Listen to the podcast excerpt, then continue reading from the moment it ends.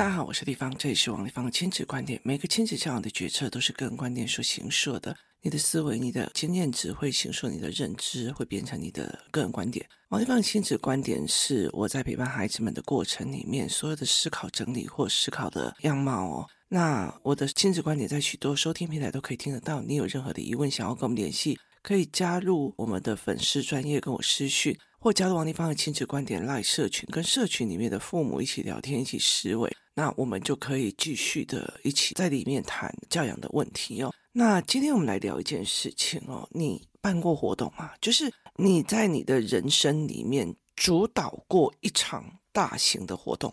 嗯、我是在大概专科二年级或三年级的时候加入了一个清水大专联谊会。那清水大专联谊会是这个样子，我们每一年就是会。现在应该是没有了吧？那我们每一年就是把所有在清水出生的大专生集合起来，然后我们去帮清水的国小或国中的孩子办了一场园游会哦，就是让他们就是夏令营这样子。那那个时候其实我们会去宣传，然后我们会接受别人报名这样子。这件事情是一件让我觉得有趣的事情哦。那我一共在里面做了三届，我的第一届是做所谓的带队歌姐，我其实去只是负责带队，然后带队玩的，所以我那个时候的主导人不是我，然后我也不是呃主导团队里面的一个，我只是去支援，然后去协助的。那志愿协助的六天的活动结束之后，他们就会再选下一次的筹办委员。那我就变成筹委，就是筹办委员，就是等于是下一次的主导者。那第二次之后，我还会再用下一次哦。那这件事情其实是让我觉得呃非常有趣的。为什么？因为这些人，有些人在，例如说在北部读书，有些人在南部读书，有些人就在中部读书，所以我们其实常常了段时间哦，就是他们回来清水，除了跟爸爸妈妈联系之外，回到家之外，我们还有一个很重要的原因，就是还要去开会。那开会呢，我们筹办委员的开会是要把所有的流程都打起来，例如说，就是手册怎么做，广告怎么拉，然后呢，嗯，我们要去跟哪里借场地。那我们要有哪些器材？我们要做什么事情？那我们要做哪些的东西哦？那这件事情叫做筹办一样东西，筹办一个责任，就是一件事情去把它做到好。那那时候我们分配的就是会，例如说，这个是大队长啊，这个是。就是负责管账的，然后这个负责什么什么。那每一个课程，就是每一个活动，五天的活动里面，每一天的活动都会有人需要。例如说，土风舞这谁带？然后大地寻宝谁带哦？所以它是一个大的一个整个筹办的执行能力哦。那我在这样子的练习上来，然后那个时候，其实我印象最深刻的哦，是我有一个就是学长。那他那时候是带着我去，就是他觉得我 OK，所以他就带着我去做办活动。那他是一个非常有名的国立大学的学生。那他在那个大学里面，他还有参加了所谓的那个，呃，所谓的那种活动组的那种类似罗浮群或什么的那种很办大型活动的这种筹办人员，甚至是会长，就是学生会的会长。然后他又要在这里做筹办工作。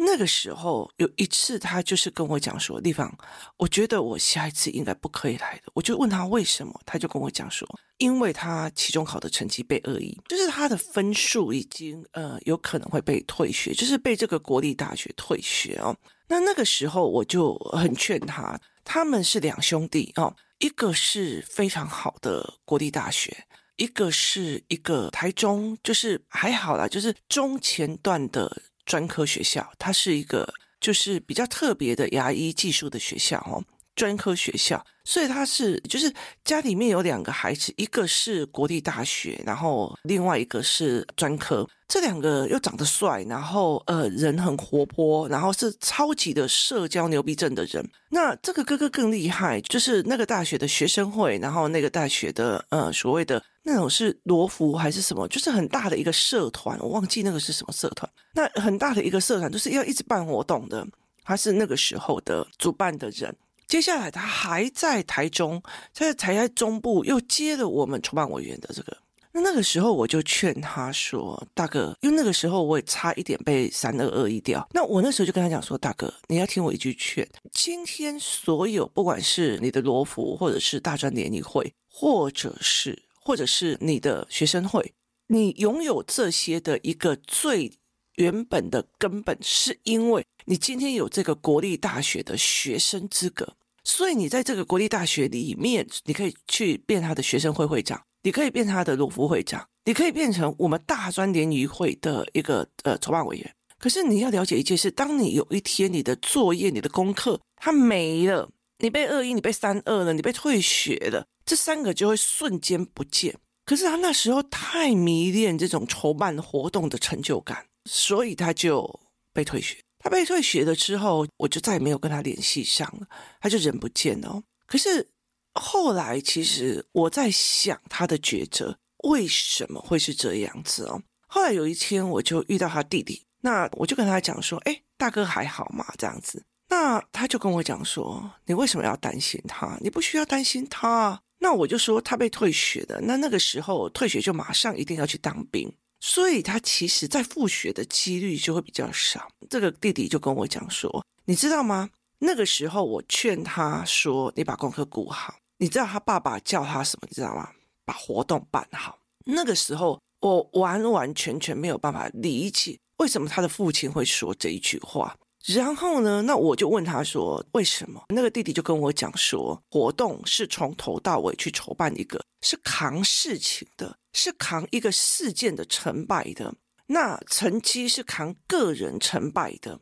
那他就跟我讲说，会花代机这件事情，承担责任啊，扛事情这件事情。他如果说哦，不好意思，我大家就都弄掉哈，因为我要去读书了，这件事情会导致我爸爸。”我愿意把他的事业交给他。他爸爸是中部一个非常非常大的，就是度假村集团的老板。好，那他就在跟我讲这件事情，所以那个时候我有点没有办法理解这一件事情哦。一直到了现在，我就会开始慢慢理解。我经历了过好几次的大型活动的筹办，然后呃，我也经历了说，哦，我今天进去了，就是。任何的一个职场，我甚至小到我的老板要宴请一堆 VIP，就是企业人士，或者我曾经也招待过所谓的友邦的公主或者是国王。你知道我们的友邦都是嗯，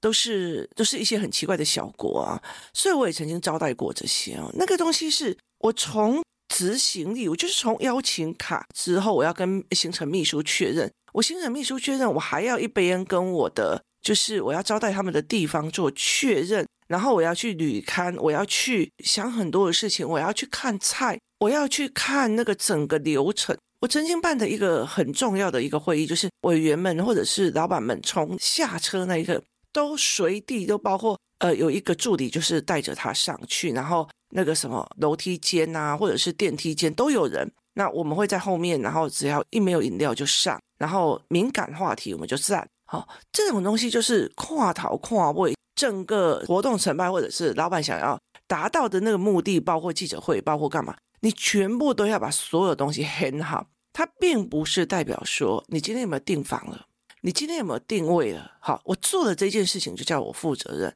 负责任这件事情是扛事情，是把这件事情扛下来，我去做，我去做，我去做。这光这一件事情是有多少的小孩？妈，这我来，妈，这我来做。好，做我来做这件事情是一个心态。第二件事情，他的执行能力是怎样？他所有的东西，例如说，我们今天在做一个活动的时候，我必须要在意财务，我必须要在意财有没有过，我必须要去找广告商，我甚至要去做。哎，小朋友出了什么事情？小朋友受伤了，我该怎么处理？医药包要不要准备？这些细致的所有的东西，我们都要去想。那我在很年少的时候都在做这样子的东西哦。那后来其实我才在整个工作的领域里面，像佳佳或者是我们工作室里面的露露，他们也都是，就是每一件事情哦，流程啊、细节啊，然后执行啊、执行细节，他们都会做到很好。我反而没有那么的好，因为我反而是我想到一个 idea，他们就下去执行；我想到一个 idea，就下去执行哦。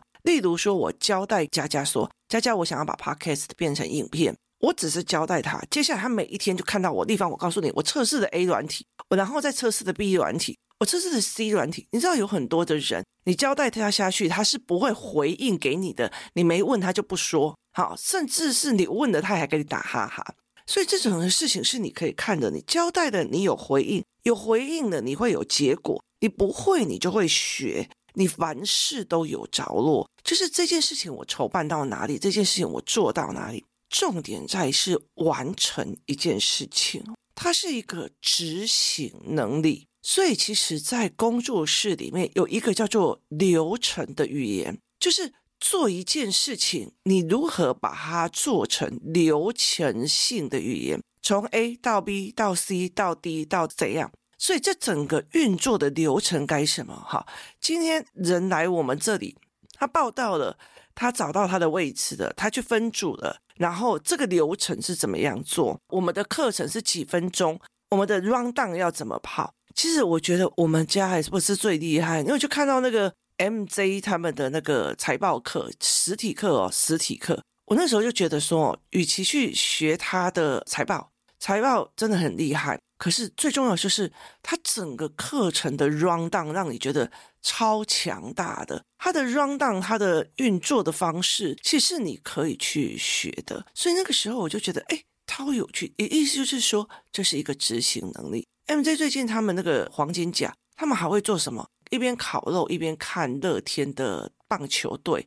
所以他们会有这样子的一个行为模式。然后甚至你参加了他的黄金甲的 VIP，然后你还可以就是每次只要有球赛啊或干嘛，你都可以去那边交朋友，然后去那边跟很多业界聊天。今年我本来很想去，但是后来我卡在了，我必须要开一些课，所以那个时候我就刚好我的时间是不准的。所以在这整个过程里面，它是一个执行的能力。好，那。我们在想一件事情哦，所谓的负责任是承担事情，承担事情好，那方这个我做，可是后面的执行能力滴滴答答，还你要去收屁股，你甚至还不能跟他讲你做错了，他会哭诶。所以这个执行能力，其实我觉得是很多人的困扰。例如说，呃，很多的大老板他会觉得我交代下去的执行力 OK 的没有几个，所以其实我后来也可以理解为什么这些所谓的科技业的大老板到最后会把 AI 弄出来。你后来会觉得，你跟 AI 讲，它的执行力都比那些人好哦。所以你只要指令下的对它就好，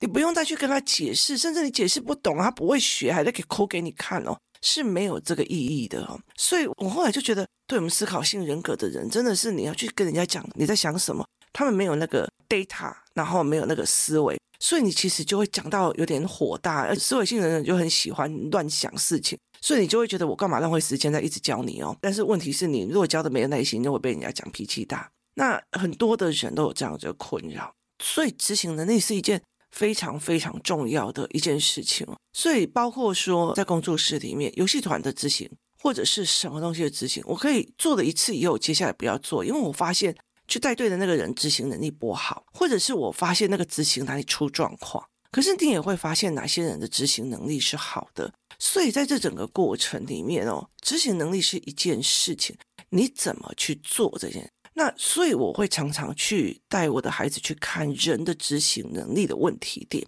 所以一刚开始我会教语言，语言接下来就是流程的语言，先怎样，再怎样，然后怎样，后续延伸怎样，所以我就会有这种延伸的语言。接下来它就有一些事情。变成一种执行，是一种执行能力哦。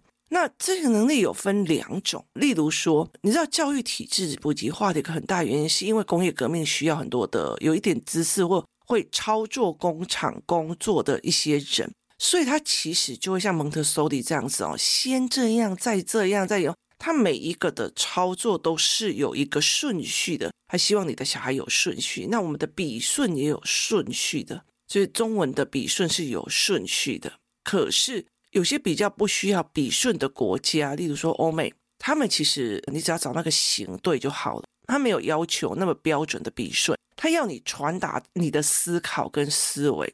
那这样有一个两种哦，就是例如说像我们华人世界、亚洲世界，大部分就是背答案、用答案、用步骤。你看我们所有的课本哦，就算现在看到有一些名人的著作。中国的翻译，台湾的翻译哦，台湾的翻译很喜欢把它变成列为条列式，就很像你在读教科书，然后他把它变成条列式，他就是第一要怎么做，第二个要怎么做，第三个要怎么做，符合那个条件跟你的做事，那他就是执行能力。但是问题是在于是有些人就只背这几天。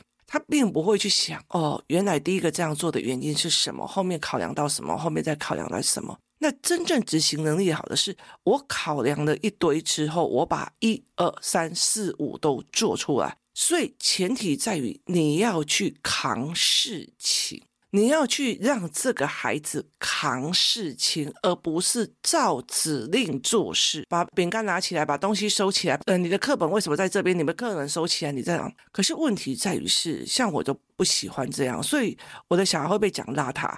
很大的一个原因是因为那那时候我不想用指令式的时候去用。他现在比较大了，我就问他说：“呃，那你如果这个东西放这样，你觉得用哪一个角度去看，它比较容易拿起来？”然后呢，你要怎么去思考这个东西放在这里比较不容易掉，或比较容易掉？那你有没有思考一件事情哦？像我儿子有一天，他就穿着一件很大的衣服，然后要出去，然后要去跟人家玩器材。那我就跟他讲了一句话说：你有没有想过一件事情？你穿那么大的衣服，那你去玩那个器材，有没有被被卷进去？就是你不要去跟他讲，去给我换一件，干嘛的没有？而是你去引导他思考，在这件事情里面要怎么思考。凑起来之后，他就有办法去做盘面的执行跟思考。所以，其实，在很多的概念里面，你要先给他承担责任，你先要先放手，他才会去思考。所以，很多的时候就是，如果我今天跟妈妈出去，妈妈就啊，妈妈帮我，妈妈帮我，妈妈帮我，好。可是我常常断了他们的思维，我常常会跟他讲说，哎，不好意思，我脚不好，我脚会抽筋，我人不舒服哦，我在这里坐着，你们自己去玩。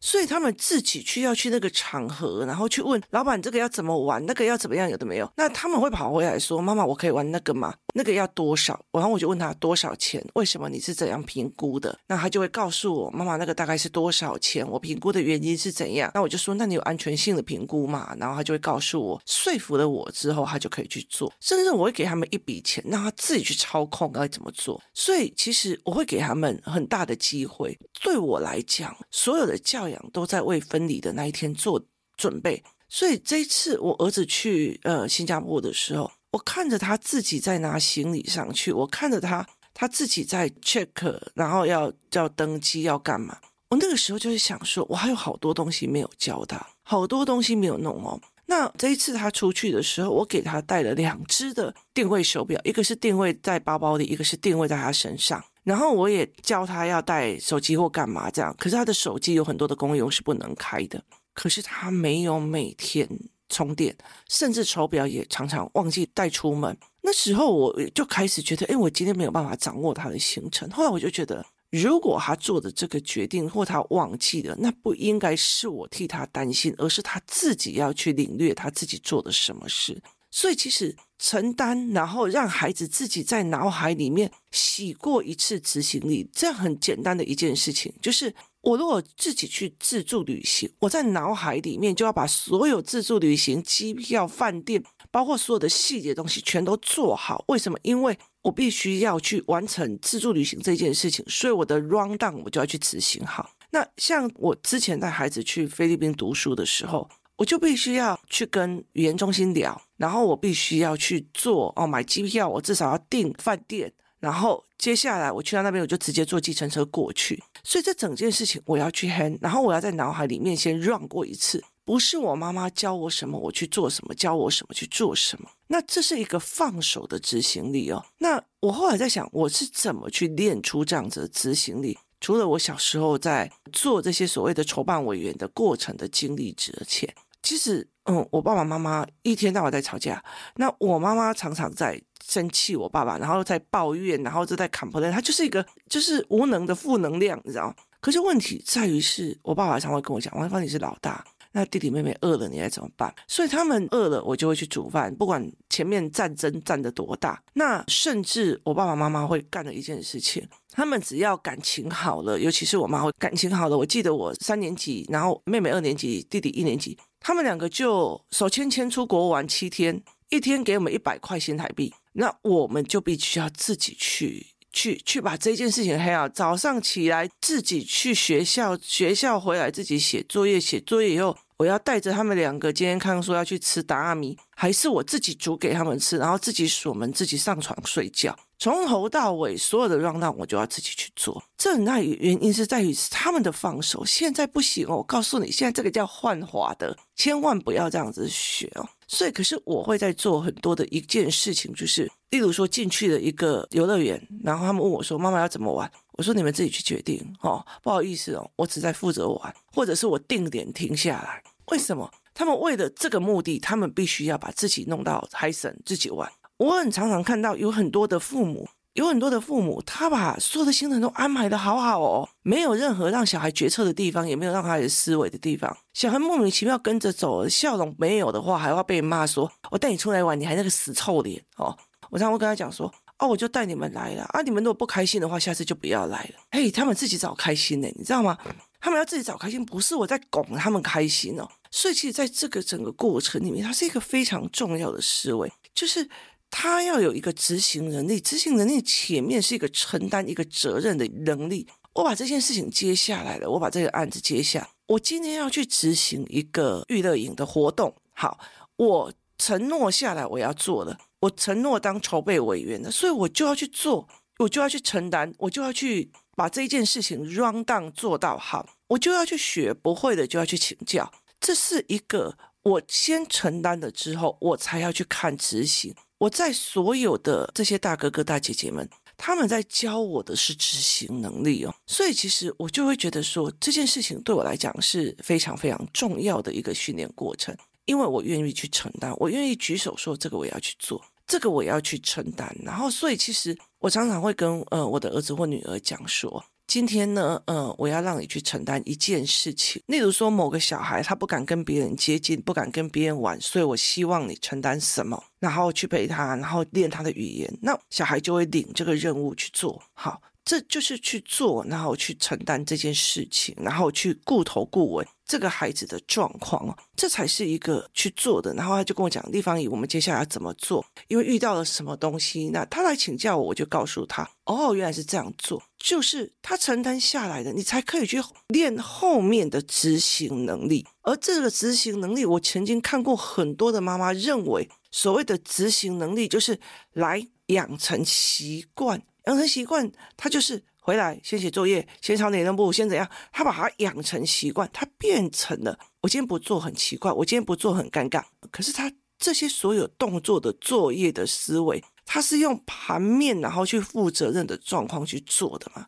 所以我常常也会忘记我今天还要写多少教案或干嘛。可是我很清楚，我接下来下一个任务是要开什么课，我的 rundown 要怎么样？下一个事务又要开什么课，我的 rundown 又应该要做什么？所谓的执行力、执行能力，如何把一件事情拆开来做执行，那是很重要。曾经有人来问我说，为什么有一些人他只会一天到晚讲梦想，嘴巴讲得很好，但是他就不想去做？我说，因为他们没有施行细则跟流程化的能力。有些国家他们其实会一直带孩子思考，可是如果去把它做执行能力的这一块是没有的。可是台湾有很多的人，因为我们要执行作业、执行抄写、执行联络部的抄写，我们要执行很多考试卷印签什么有的，我们要执行很多细节。可是他们有时候就像工厂里面，就这我只是来了这个位置做的这个动作这样子而已，它并不是一个盘面的。所以真正的盘面是思考加执行力。加流程分析力，加完成率，这才是所谓的令人信任的执行能力。而在孩子的训练里面，你们是用哪些方法去让孩子拥有这样子的能力？今天谢谢大家的收听，我们明天见。